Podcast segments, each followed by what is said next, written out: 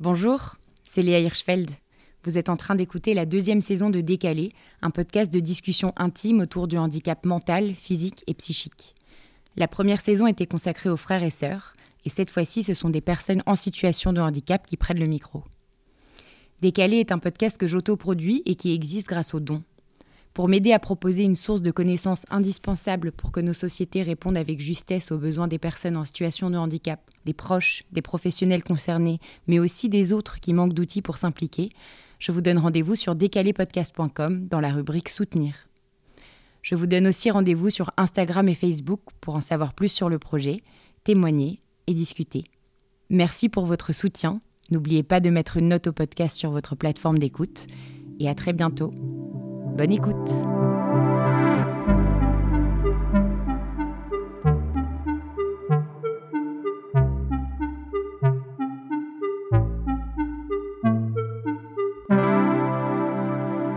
Décalé. Bonjour, je m'appelle Héloïse. J'ai rencontré Léa grâce à ma cousine et c'est vrai que c'est une personne que j'admire par rapport à ses podcasts. Elle a pris la peine d'interviewer des personnes en situation de handicap comme moi. Donc moi, j'aurais juste besoin de reprendre un passage que j'ai oublié qui est très important pour moi. Il y a quelques années désormais, j'ai une septicémie nécrosée. Donc euh, une septicémie nécrosée, à ce qui paraît, peu de gens y survivent. Mais moi, j'ai réussi à survivre à cette maladie. C'est vrai que ce fut très dur parce que j'étais à deux doigts d'y passer. Et je dois dire, j'aimerais remercier grandement mes sœurs.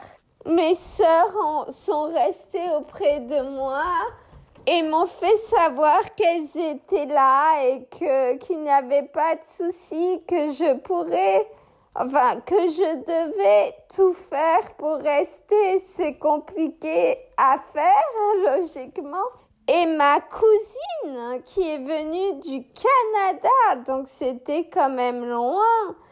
Et ma mère aussi était là, ainsi que mon médecin du moment qui ont été là et qui m'ont soutenu, qui me parlaient. Et moi, à ce moment-là, ben, je ne pouvais pas trop répondre. J'étais juste inconsciente. Voilà, donc en fait, c'est juste, faut jamais perdre espoir.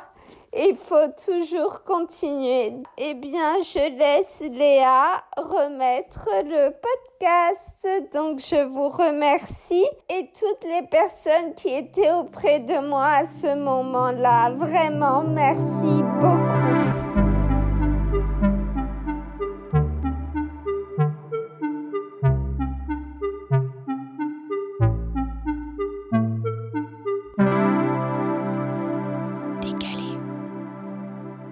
Merci Héloïse de m'avoir reçue. Comment ça va? Bien, merci. Et je vais me présenter. Donc, j'ai 31 ans. Je suis atteinte d'une sclérose en plaques cérébelleuse. Qu'est-ce? Alors ça, à chaque fois, déjà, je ne connaissais pas la sclérose en plaques. Mais en plus, cérébelleuse, ça veut dire que ça atteint mon cervelet.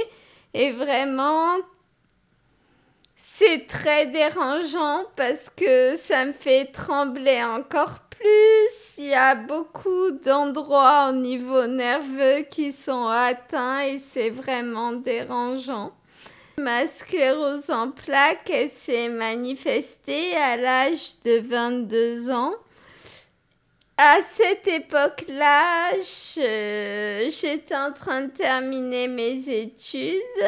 J'habitais en Italie à l'époque et euh, eh bien, la maladie est arrivée d'un coup, entre guillemets. Je commençais à trembler au niveau des mains. Quand j'écrivais, ça tremblait parfois. Et puis après, je tombais très souvent, très très souvent. En Italie, les rues sont souvent pavées. J'empruntais très souvent des rues pavées pour me rendre à l'université. J'habitais Bologne. Et c'est vrai que ça m'arrivait beaucoup de fois de tomber. Donc au début, c'était comme des pertes d'équilibre ou c'était que tu n'arrivais pas à aussi bien lever tes jambes qu'avant? Comment ça se fait euh? Non, j'arrivais à lever mes jambes, mais c'était plus la perte d'équilibre, oui. Ok. Comment ça s'est passé à ce moment-là, à 22 ans Ça m'a étonnée, oui. Parce que je me suis posé la question, mais pourquoi? J'ai j'avais l'habitude de danser. J'étais une danseuse. Je dansais énormément des danses latines, de la du jazz. J'ai dansé du classique aussi. J'avais énormément d'équilibre et j'étais souple. Donc je faisais du sport aussi, donc de tomber comme ça, je me posais pas mal de questions. Je me demandais mais pourquoi? Que se passe-t-il? Il y a quelque chose de très bizarre, donc euh, j'avais des doutes. Je prenais quelques médicaments, mais juste pour me relaxer en fait. Ça m'arrivait aussi quelquefois d'avoir des insomnies. J'avais beaucoup de questions et beaucoup de doutes par rapport à ma santé. Il y avait quelque chose qui n'allait pas. Est-ce que tu avais un endroit pour poser ces questions? Alors, à l'époque, j'étais fiancée et euh, le père de mon petit ami est médecin donc euh, j'en parlais avec mon fiancé lui me posait des questions à son père et à partir de là c'est son père qui me conseillait de prendre certains médicaments, oui. Donc ton petit ami était au courant dès le début que tu commençais à avoir des, doutes, comment ça se passait avec, euh, avec lui? Oui, je lui disais, mais euh, on n'en parlait pas souvent. C'est plus moi qui préférais me taire. Voilà. Et, avec les amis? Avec les amis, ce n'est pas la même chose qu'avec son amoureux. On est plus ouvert en fait. Enfin, pour moi, c'est ce que je faisais. J'en parlais plus avec mes amis. Elles se posaient des questions aussi. Elles avaient, elles aussi, elles étaient un peu, euh, pardon, elles se préoccupaient un peu. Voilà. Et donc, il y a, y a toute cette phase de questionnement qui dure combien de temps à peu près? J'ai été hospitalisée en septembre et je dirais euh, vers avril-mai, je commençais à avoir euh, des questions. Oui, je tombais. Et la prise en charge à l'hôpital, comment ça s'est passé? En fait, euh, un matin, après euh, une soirée la veille, j'étais couchée, je dormais et là on a sonné à ma porte. Je suis allée au et j'ai vu mon amoureux avec son cousin. Et il m'a dit Héloïse, prends des, des affaires, je t'emmène tout de suite à l'hôpital parce que tu tombes je vois en ce moment, tu trembles euh, souvent et il y a quelque chose qui ne va pas. Nous sommes partis aux urgences, nous avons attendu trois heures avant euh, de voir un médecin et moi je lui disais c'est bon, rentre, ce n'est pas grave, ça va passer, arrête, je t'en prie, arrête, arrête. Et lui m'a dit non. on va attendre, mais on verra le médecin. Donc on a attendu trois heures. J'ai vu un médecin aux urgences. Il a eu peur. Il a eu très peur parce que il m'a il m'a demandé de faire quelques exercices. Il a vu mes tremblements et il a eu peur euh, que j'ai un cancer du du quoi? Du cervelet mais en phase terminale. Et il m'a dit j'ai très peur, on va passer une sorte d'IRM. Je ne me souviens plus comment ça s'appelle, mais c'est un IRM qui vraiment euh, vise euh, certains organes et, euh, et donc là, le cervelet, on a passé l'IRM. Heureusement, ce n'était pas un cancer et encore plus pas en phase terminale. Et euh, mais il m'a dit on te garde. Donc j'ai passé dix jours à l'hôpital. On me faisait faire plein d'exercices de quel euh, ordre? C'était des exercices visuels au niveau de la vue parce que parfois je voyais pas très bien. Ils m'ont fait faire des exercices comme de la kinésithérapie. Et puis, et puis un jour, il y a euh, la neurologue du service qui est venu me voir et elle m'a dit Héloïse, on va te faire une ponction lombaire. Alors moi, je ne savais absolument pas ce que cela pouvait être. À vrai dire, je n'avais j'ai eu très peu de maladies, je tombais rarement malade et c'est vrai que ça m'a étonnée.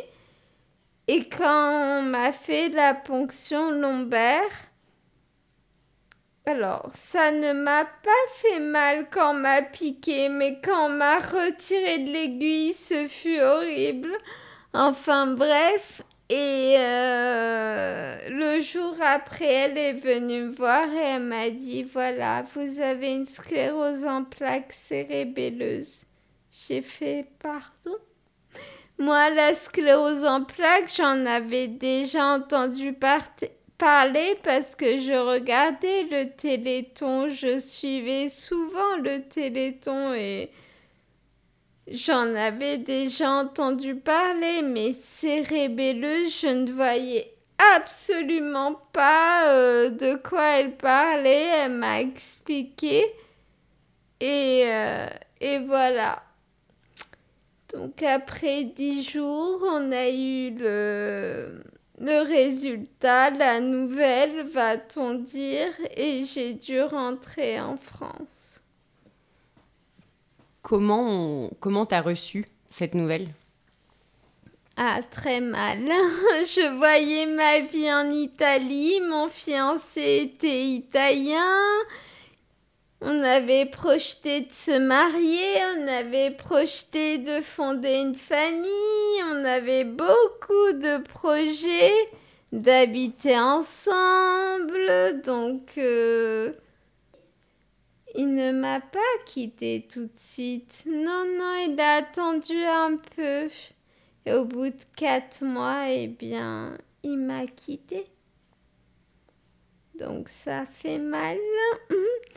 Donc voilà, je suis rentrée en France, comme je, je te l'ai dit, je suis rentrée en France après la nouvelle et au début ce fut très dur parce que eh bien j'ai eu des poussées par, parce que je faisais une dépression par rapport à tous ces changements, j'ai pas mal de dépression. Donc pas mal de poussées au début. Qu'est-ce que ça veut dire une poussée? Oh, pardon, oui. que je m'explique, ce sont les poussées, ce sont des poussées de plaques. Sur les IRM, ce sont des taches blanches. c'est au niveau du cerveau et ça atteint les nerfs. Voilà. Donc, donc principalement de la douleur. Alors, de moi, les poussées se caractérisent, enfin, se caractériser parce qu'heureusement, désormais, je suis stable j'arrivais pas à me lever de mon lit. Beaucoup de difficultés pour bouger, pour me lever. Ça, c'est. Et des douleurs, comme tu as dit, Léa. Effectivement. Quand tu rentres en France, tu retournes vivre avec tes parents? Comment ça se, oui, comment ça se passe? Avec ma mère. Je vis avec ma mère, oui, au début. Enfin, mais maintenant, vu que au début, j'arrivais à cuisiner, ça allait beaucoup mieux que maintenant, mais c'est à cause des poussées, je marchais avec des cannes, donc c'était mieux. Maintenant, j'arrive toujours à marcher avec un déambulateur plus, avec les cannes aussi, mais c'est plus risqué. C'est plus difficile. Les cannes, c'est pas aussi stable qu'un déambulateur ou qu'un fauteuil roulant. Je risque de tomber, d'être déséquilibré. Donc, euh, c'est dur. Et après, maintenant, je, pour les grande distance, je suis obligée d'utiliser un fauteuil roulant électrique. Et ça, c'est depuis ma poussée en 2019. Voilà. Je sais qu'aujourd'hui, tu vis dans un appartement qui est aménagé à tes besoins. Est-ce que ça a toujours été le cas? Non, pas du tout.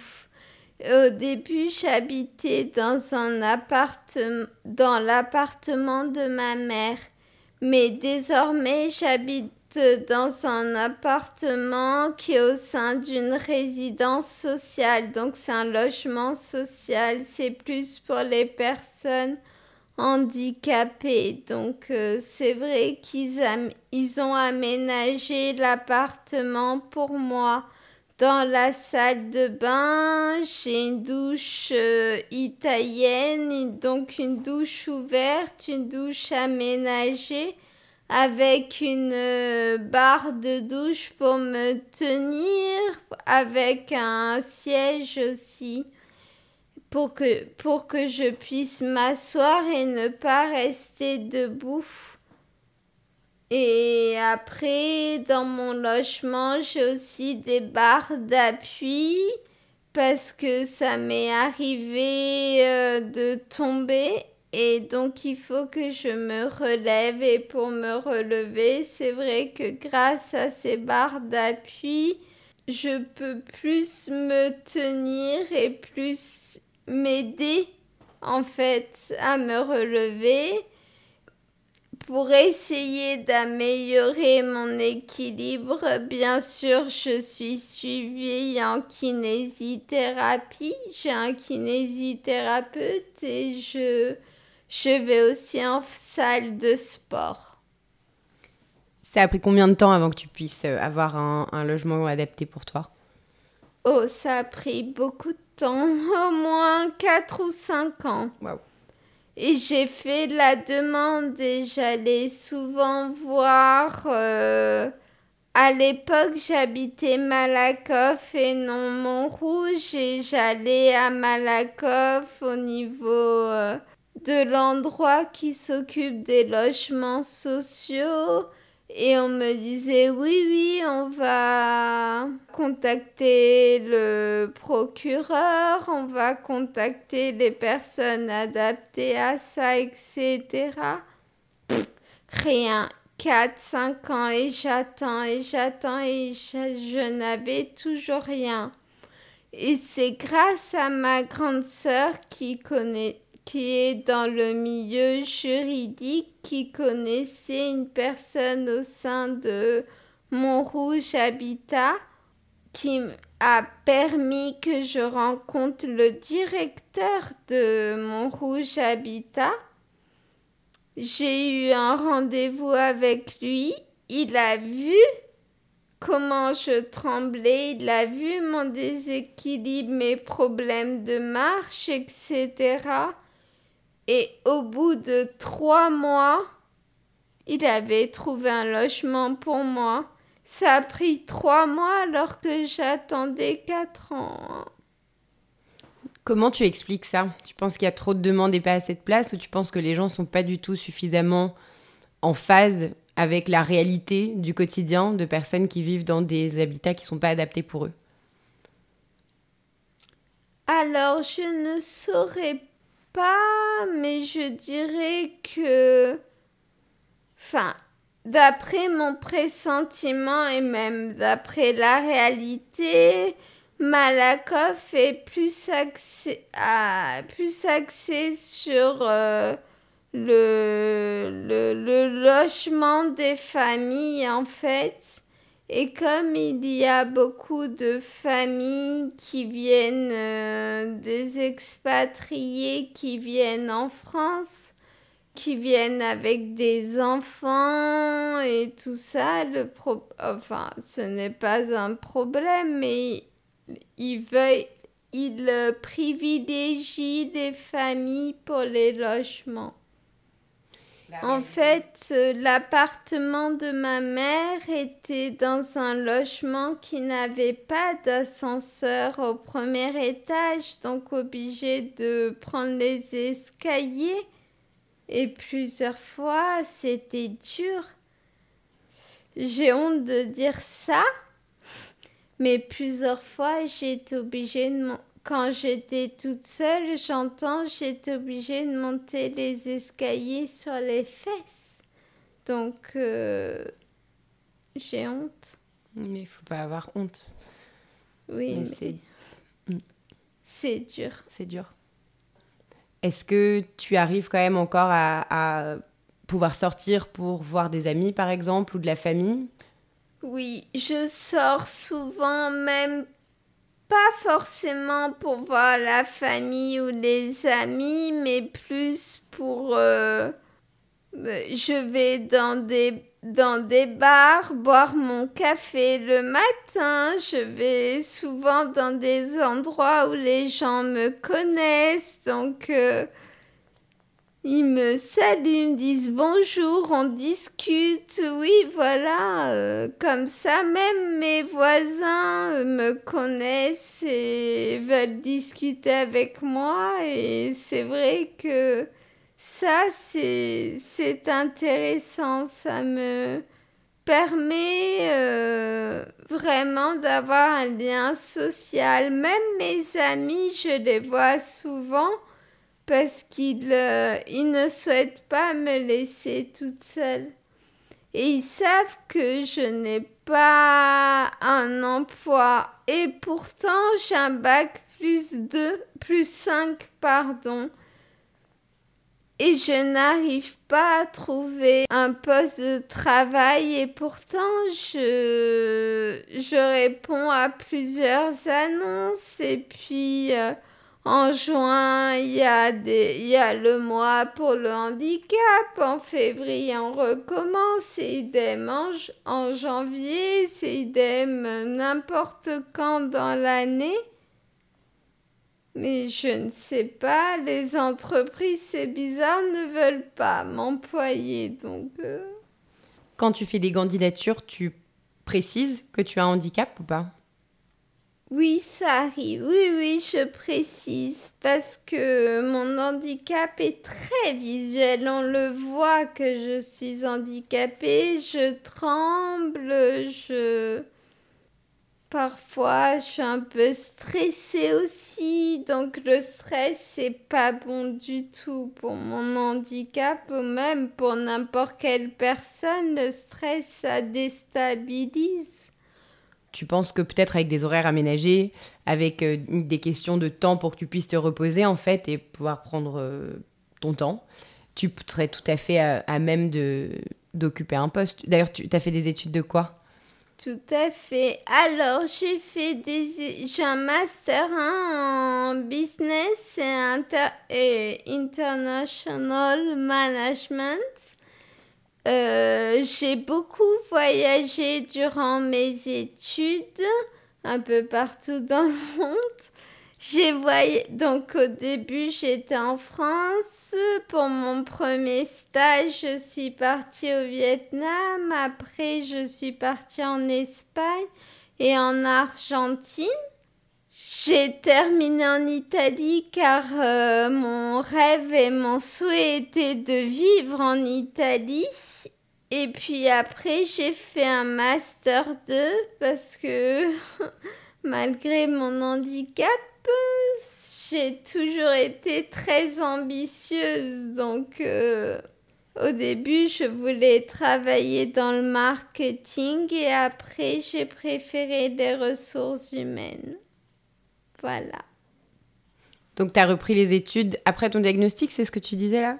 Le master, tu l'as fait, ok. Tout à fait. J'ai fait euh, mon master en 2015. Donc, à l'âge de 25 ans, j'ai repris mes études. J'ai réussi. J'étais heureuse. Donc, euh, tout s'est très bien passé. Mais c'est vrai que mon handicap m'a joué de mauvais tours parfois, enfin ça arrivait plusieurs fois durant mon stage de fin d'études que j'ai des insomnies. Je n'arrivais pas à dormir.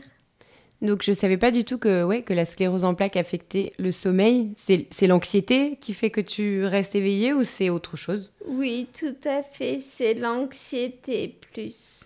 Ok. Oui. Et aujourd'hui, du coup, à quoi ressemble un peu ton, ton quotidien, ta vie? La vie amoureuse, par exemple, est-ce que tu te, tu te donnes encore euh, des opportunités? Alors, euh, en ce qui concerne la vie amoureuse... Euh, pas trop. parce qu'en fait, euh, au début, j'ai une relation après euh, que je sois rentrée d'Italie. Et puis même, j'ai une septicémie nécrosée. C'est une maladie... Euh, enfin, quand ça arrive, généralement il y a peu de gens qui survivent à ça, c'est dur, mais bon, moi j'ai réussi. J'ai rencontré une personne euh, juste avant, mais il a toujours été auprès de moi. Il venait me voir à l'hôpital parce que je suis restée six mois à l'hôpital quand même. Il n'y a pas eu de souci. En fait, il est tombé amoureux de moi. Et moi, au début, j'étais très réticente parce que je j'avais peur. Je me suis dit mince. Enfin, je me suis fait greffer. Comment je pourrais-je avoir une relation avec une personne étant autant affectée en fait? Et en fait, cette personne ne m'a jamais laissé tomber. Tout s'est bien passé. durant un an et demi, ce fut une très belle relation. Mais dépression sur dépression, ça allait pas bien au niveau psychologique. J'allais pas bien psychologiquement parlant et lui bien m'a quitté parce que c'est dur pour, je pense, et j'imagine que pour l'autre personne, c'est dur de voir la personne qu'on aime aussi mal. J'ai un peu attendu avant d'avoir une autre relation et puis les relations suivantes, ça a toujours duré trois mois. Et voilà, et, et pour l'instant, et je n'ai pas envie d'avoir un autre petit copain pour l'instant. Je suis concentrée sur la recherche de travail et sur ma santé. Voilà. Pour euh, naviguer dans une ville comme Paris, niveau transport, niveau euh, voilà, aisance pour, pour circuler. Comment tu fais? Alors, pour me déplacer, les métros ne sont pas aménagés pour euh, mon handicap ou même pour d'autres handicaps. Hein. Je suis en fauteuil roulant et il n'y a pas d'ascenseur dans toutes les stations de métro. Donc je prends euh, je commande un VTC ou un taxi pour pouvoir me déplacer. Actuellement, c'est tout ce que je fais. Bon, parfois, quand on fait des sorties en famille, euh, ma mère a ma tante a une voiture, ma mère emprunte la voiture de ma tante et on peut euh, se déplacer comme ça avec une voiture. Je peux très bien prendre mon fauteuil roulant manuel et ça se passe bien par rapport à ça, mais sinon je ne peux me déplacer qu'en VTC. Voilà, et c'est vrai que c'est un frais. Mhm. Et la hache ne peut pas me couvrir tout le temps, euh, ne peut pas tout le temps euh, couvrir mes frais par rapport à ça. Mhm. Parce qu'au bout d'un moment, ça fait beaucoup et c'est cher. Ouais. Voilà. Parce qu'il y a aussi, enfin oui, effectivement, il y a les VTC, il y a pour les déplacements, mais il y a aussi les questions de santé que tu, bah, qui sont pas gratuits. Que... Ça va au niveau des médicaments et tout ça, au niveau par exemple de la pharmacie, c'est remboursé. Je suis couverte à 100%. Et honnêtement, au début, quand on m'a dit vous avez droit au 100%, je leur ai posé la question, mais pourquoi?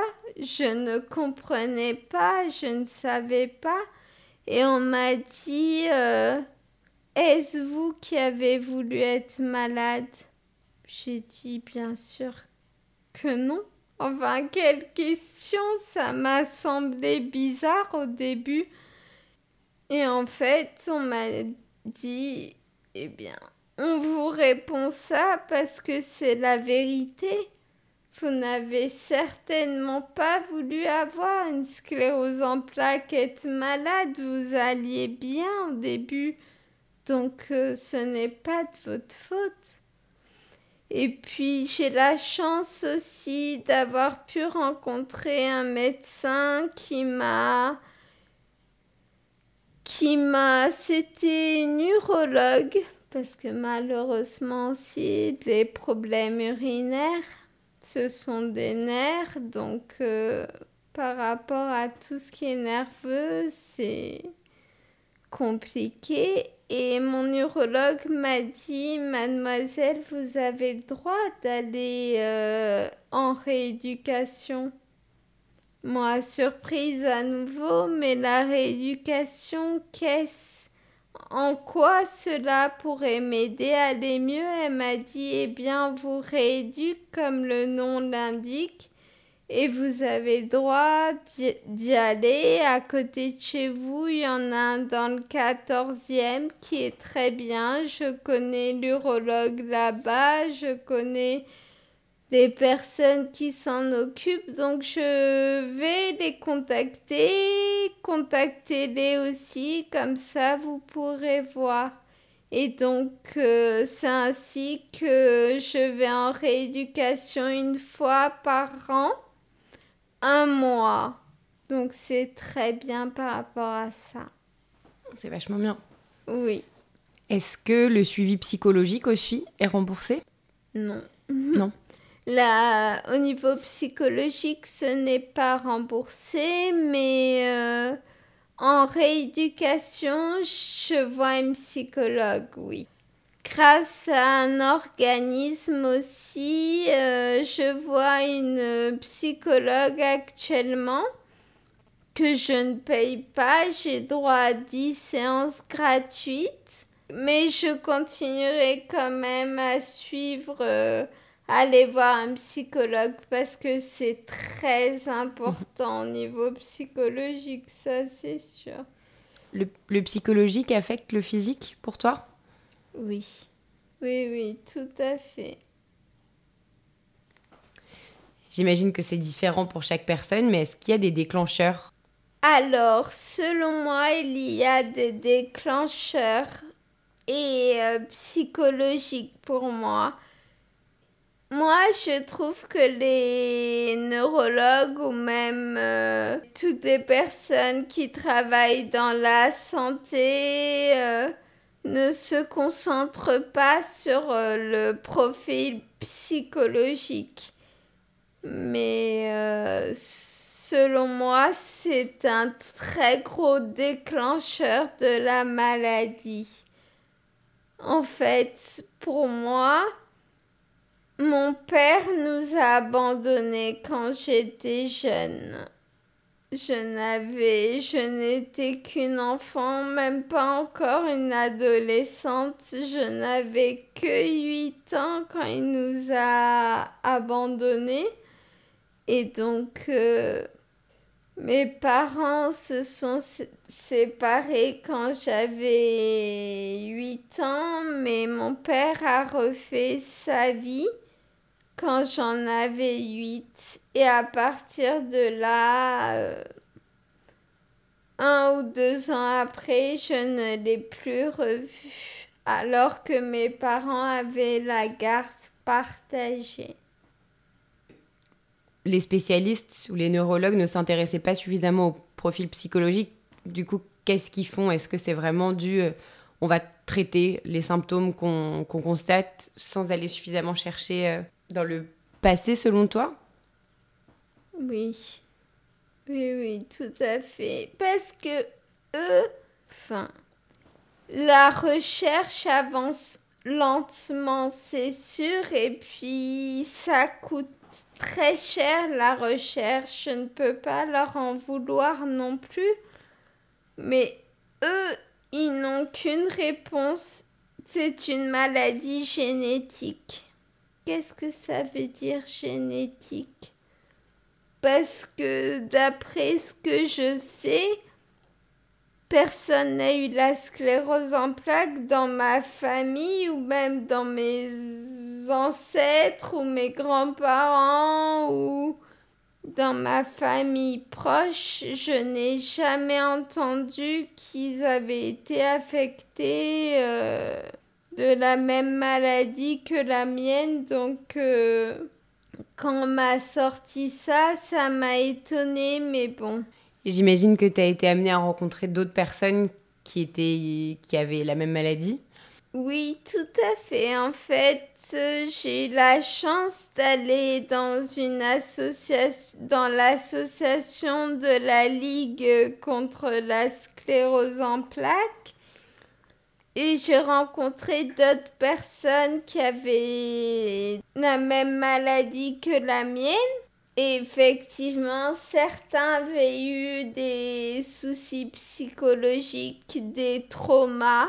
Donc euh, ça fait du bien au sein de cette association. La personne qui dirigeait le groupe est une psychologue.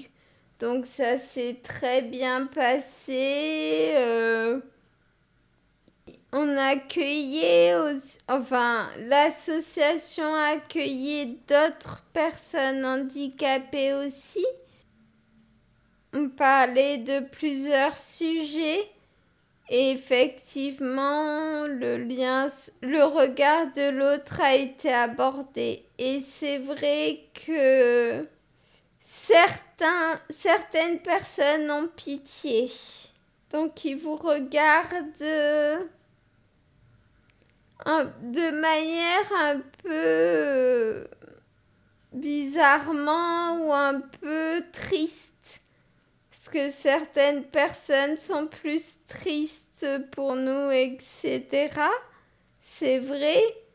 Moi, eh bien, quand ce week-end, quand je sortais, ah, je sors au moins, au moins une fois tous les deux jours. Je suis obligée. Et euh, c'est vrai que la personne a été très gentille avec moi et elle m'a dit merci. Je lui ai demandé mais pourquoi merci monsieur, je ne fais rien. Et il m'a dit parce que vous souriez.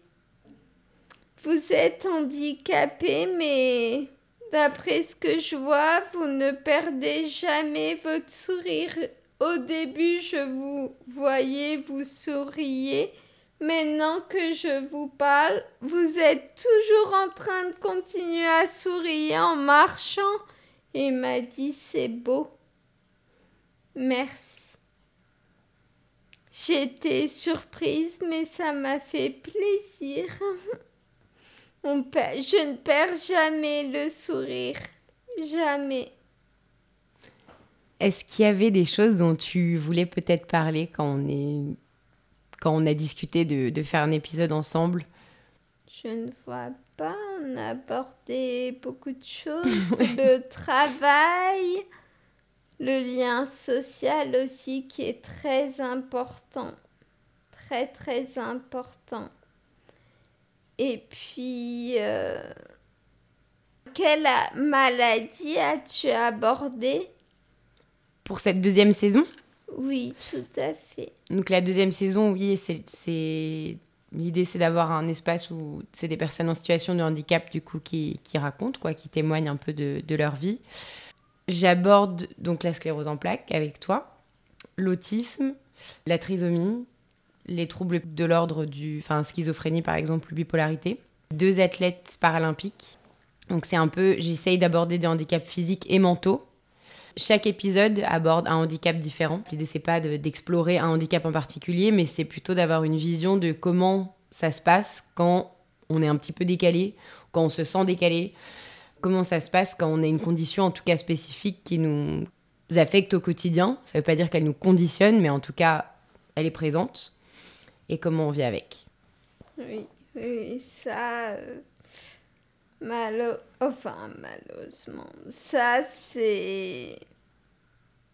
C'est parfois compliqué, oui, parce que ça ne peut pas disparaître d'un jour sur l'autre, c'est tout le temps présent et c'est vrai que dans certaines situations comme la mienne, je ne parle que de moi parce que je ne connais que mon handicap. Mais c'est dur de de faire certaines choses qui à l'époque paraissent enfin pour le commun des mortels ça paraît simple. Mais moi maintenant me boire avec un verre d'eau c'est plus compliqué. J'ai peur de le renverser, j'ai peur de faire tomber mon verre, j'ai peur de le casser. Donc, euh, c'est un peu plus compliqué désormais. Voilà. merci d'avoir accepté de, discuter au micro de, de Décalé. Et, euh, et oui, je suis très heureuse qu'on ait pu prendre ce temps pour, euh, pour échanger. C'était intéressant, enrichissant. J'ai appris plein de choses.